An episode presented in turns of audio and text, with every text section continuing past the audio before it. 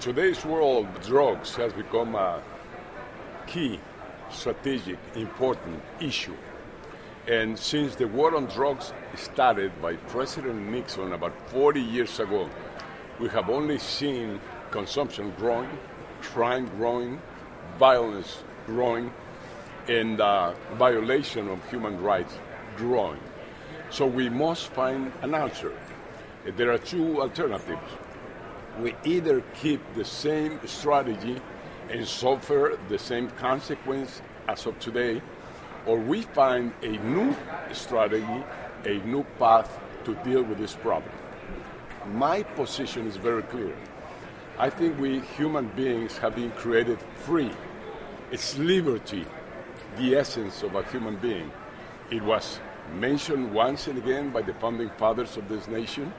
It was mentioned by them that if you see in one small space of liberty or freedom, the consequence is that you will never attain peace and harmony, nor you will enjoy freedom and liberty. So this is a key issue. This is what human beings respond to. We don't respond to prohibitions. That doesn't work. We even rebelled against prohibitions. What we go for is understanding, reasoning, and taking a responsible decision. So I don't think the state and governments have the right to conduct our beliefs, to conduct our behavior, but we should be let free to decide on our own. For that to happen in the proper way, what we need, every human being, every kid, youth in general in the world, is information to learn about drugs, to learn about the consequences of drugs, to learn about how harmful it can be to your health. And then you take your own decision. And this is what really works. Now we have the examples of Portugal, totally open for consumption of drugs, all drugs. We have the examples of Holland, totally open, and nothing special has happened in those two nations. Consumption has not grown uh, at a substantial level, and kids are behaving, and kids are understanding how they can manage their own freedom with responsibility and how they can handle the issue of drugs. Places like uh, Colorado State in the United States like Washington State now have opened and have freed of uh, legal consequences the case of marijuana. And it's working all right. A market is being built, and more importantly, all the money, the substantial, the mammoth amounts of money that cartels are taking and are being used by the criminals, now they're going to be in hands of the state in hands of government, like is happening in these two states. More so, or instead of having entrepreneurs and businessmen that are dedicated to crime and uh, avoiding taxes and playing without any rules on the ground, we will have business communities that with responsibility will handle the whole chain of production of drugs, in this case marijuana. So I'm all the way for avoiding prohibition, throwing down prohibition, and building up a new paradigm where we, human beings, will behave accordingly, like we're doing with cigarettes. Cigarette consumption has reduced considerably, like we are doing with abortion. Now abortion is being handled with responsibility. Now that you can do it, uh, women can do it, they're handling with responsibility. Uh, and so on and on, many examples. The biggest news story out of Mexico in recent times has been the missing students, the massacre of missing students and then subsequent finding of mass graves. Yeah. What is the, how can the Mexican state address this major problem? Okay, maybe here we're dealing with two different issues. One is drugs, and the other one is, yes, missing kids, youth, and all these crimes and persons that don't appear. Let me first talk about the case of drugs in Mexico. surprisingly, and maybe you don't know, that Mexico doesn't produce drugs significantly, except marijuana. And the state of California by far produces more marijuana than Mexico, and of course of a higher quality marijuana than Mexican marijuana. And uh, so we don't produce drugs. Number two, we don't consume drugs. We're not even consuming maybe 3% of what a drug user would consume in the United States. So it's very, very limited consumption. And then the question is, why do we have this war that is killing so many kids from 15 to 25 year olds? The answer is simple. We have this mammoth, huge market in United States and Canada that is being provided by the producers in the South, by Colombia, Venezuela, Ecuador, Bolivia. And Mexico just happens to be in between. So we're in a war that is not our war. It's a war on the name of youth in the United States.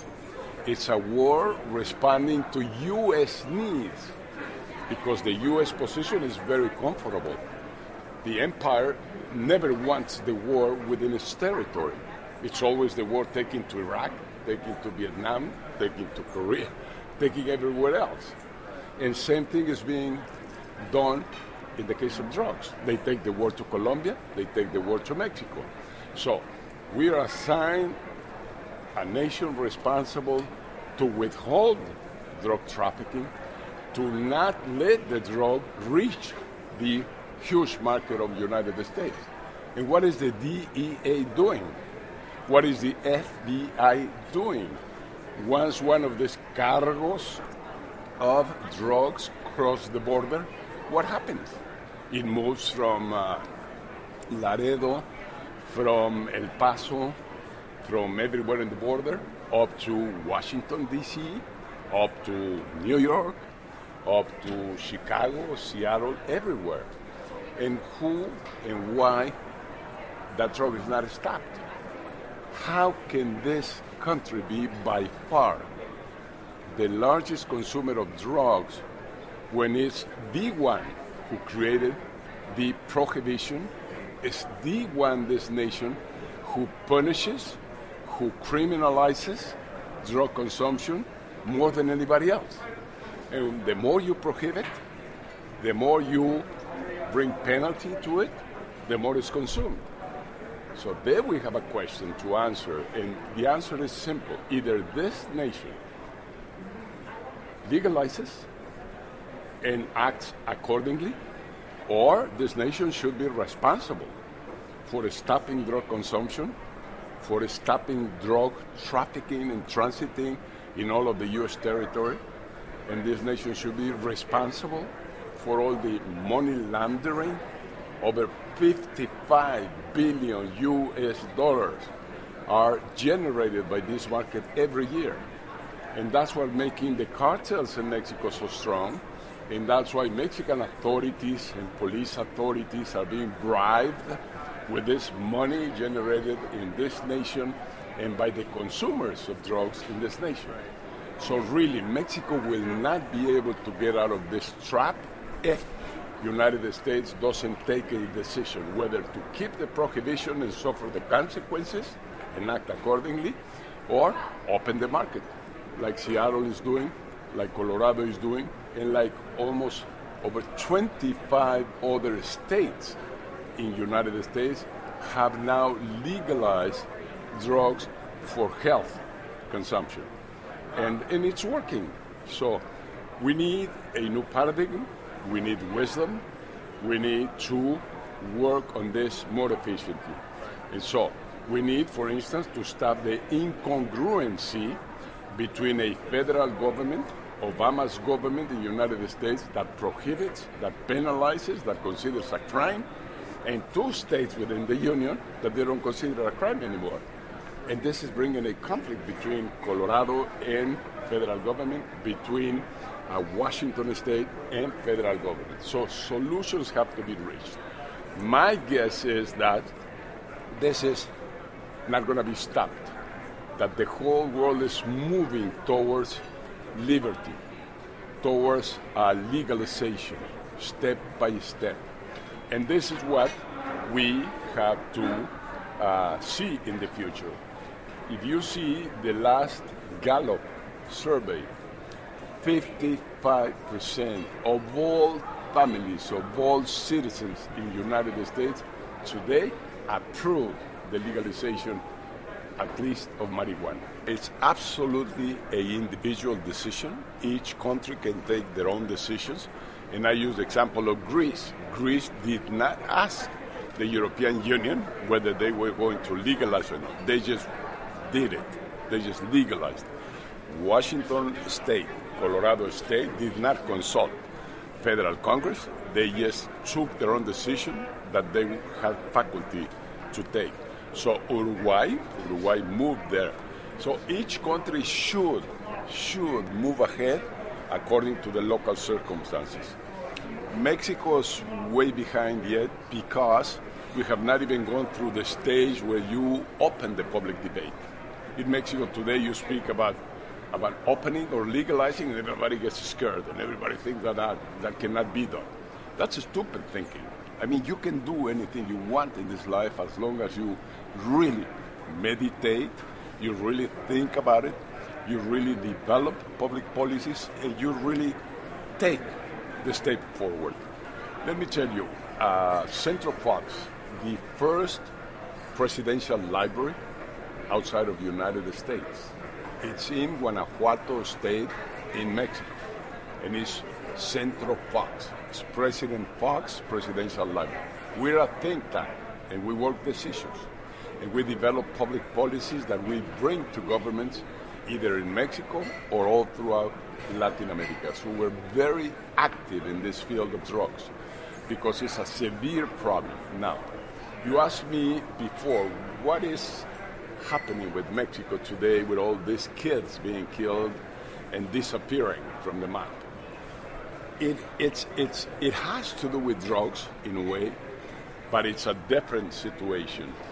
Now, I can tell you that on the administration of President Calderon, 80,000 kids from 15 to 25 year olds were killed, died.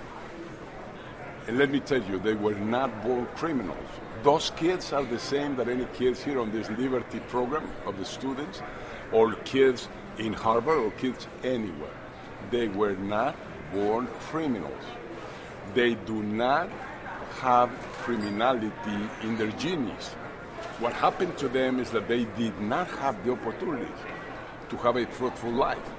They did not have a home where they were taught to learn what drugs are all about, that they were not taught to, instead of migrating to the States, that they can stay in their own nation, get a scholarship, and go to university, and their life will be not only much more successful money wise, but much more happy.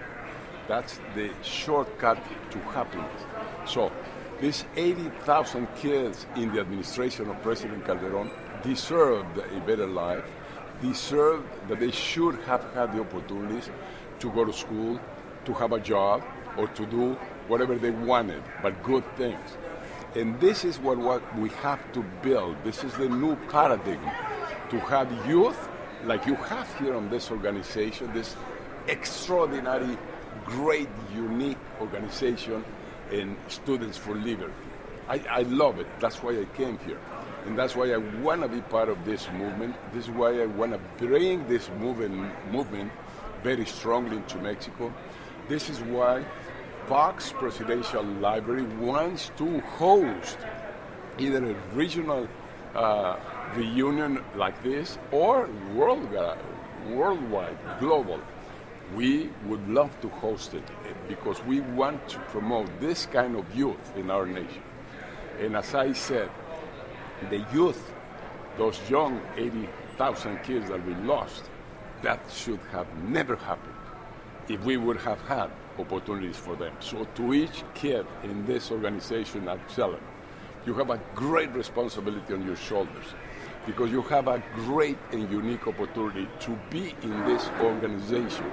So you must work for other kids to have the same opportunities like you have.